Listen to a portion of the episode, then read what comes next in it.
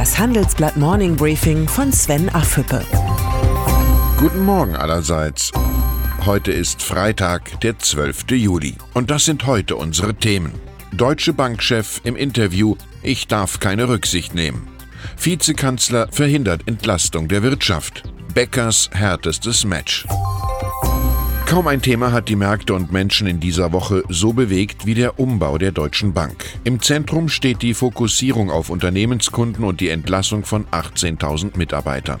Ein solcher Kahlschlag ist außergewöhnlich für einen deutschen Konzern. Als wir die Zusage zum ausführlichen Gespräch mit Bankchef Christian Sewing bekamen, stand die Entscheidung fest, dass wir aus diesem Stoff die aktuelle Titelgeschichte fertigen. Wie entschlossen Sewing seinen Reformplan umsetzen will, sagt ein einziger Satz. Ich darf keine Rücksicht nehmen. Die neue Strategie der Deutschen Bank ist ambitioniert und ebenso riskant. Konzernboss Sewing gibt sich im Interview optimistisch, dass die Wende gelingt. Uns zu unterschätzen wäre ein Fehler. Auf die Frage, wie er sich verhält, sollten die selbstgesteckten Ziele nicht erreicht werden, antwortet Sewing unmissverständlich, dann werde ich mich dafür verantworten, so wie sich das gehört. Wie Sewing die Deutsche Bank retten will, lesen Sie im Interview. Noch wichtiger als die Meinung des Vorstandschefs ist die der Kunden der Deutschen Bank. Die Skandale und Rechtsverstöße der Vergangenheit hat das fast 150 Jahre alte Geldhaus viel Reputation gekostet. Sewing verspricht eine neue Kultur.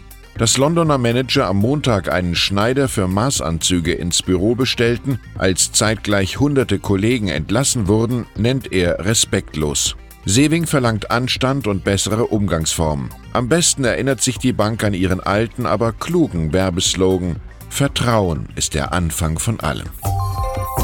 Nicht selten werden Entlassungen in Unternehmen durch schlechte Kommunikation noch schlimmer gemacht. Wer wissen will, wie man sich von Mitarbeitern trennt, ohne die Moral bei allen Beschäftigten nachhaltig zu beschädigen, sollte den Text und raus bist du auf unseren Karriereseiten lesen.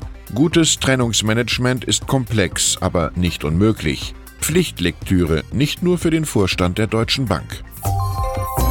Schlechte Nachrichten für die Wirtschaft. Bundesfinanzminister Olaf Scholz hat die Pläne für eine Entlastung von mittelständischen Personengesellschaften erst einmal auf Eis gelegt, wie meine Berliner Kollegen erfahren haben. Auf eine Anfrage der Grünen, welche konkreten Steuererleichterungen die Regierung für kleine Firmen und Familienunternehmen noch plane, hat Scholz Ministerium nur ausweichend geantwortet, das Unternehmenssteuerrecht wird laufend auf Anpassungsbedarf an veränderte Rahmenbedingungen überprüft.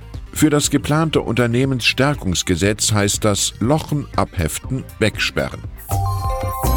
Mit dieser Entscheidung verschließt die Regierung die Augen vor der Wirklichkeit. Die Gewinnwarnungen deutscher Unternehmen sollte Berlin ernst nehmen. Die Schlechtwetterfront in der Weltwirtschaft wird nicht spurlos an Deutschland vorüberziehen. Jetzt kann die Wirtschaft nur hoffen, dass sich der transatlantische Handelsstreit entspannt. Wirtschaftsminister Peter Altmaier zeigte sich nach seinen Gesprächen in Washington zuversichtlich. Er hält Fortschritte bis Jahresende für möglich, wenn der politische Wille da ist. Das Problem, der politische Wille ist bei US-Präsident Donald Trump nur schwer vorhersehbar.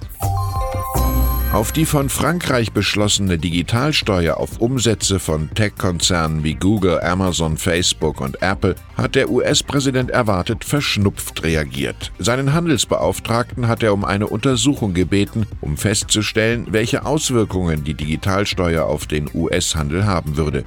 Im Zweifel drohen Frankreich Strafzölle oder andere Handelsrestriktionen. Der Schuss aus Paris droht nach hinten loszugehen. Und dann ist da noch Boris Becker. Die Zwangsversteigerung privater Gegenstände der Tennislegende ist beendet. Beim britischen Auktionshaus kamen fast 700.000 Pfund zusammen. 2017 war Becker von einem Gericht für zahlungsunfähig erklärt worden. Mit dem Geld aus der Versteigerung sollen Gläubiger bedient werden. Beckers Insolvenzverwalter ist zuversichtlich, dass die Tennislegende in einem halben Jahr schuldenfrei sein könnte. Beckers Kampf gegen die eigenen Schulden ist schon jetzt sein längstes und härtestes Match. Ich wünsche Ihnen ein sportliches Wochenende. Denken Sie an Ihre Gesundheit. Herzliche Grüße, Sven Affebe. Hören Sie nun noch unsere Highlights der Woche. Unsere Persönlichkeit der Woche ist Jerome Powell. Der US-Notenbankchef bereitet Amerika vorsichtig auf sinkende Leitzinsen vor. Hat Donald Trump ihn zermürbt? Die Zahl der Woche ist 18.000. Im Rahmen des Umbaus der Deutschen Bank sollen bis 2022 rund 18.000 Stellen abgebaut werden. Das Zitat der Woche kommt von Sabine Zimmermann, Sozialexpertin der Linken. Prekäre Beschäftigung wie Leiharbeit, Teilzeit und Minijobs muss zurückgedrängt, der Mindestlohn auf 12 Euro erhöht werden.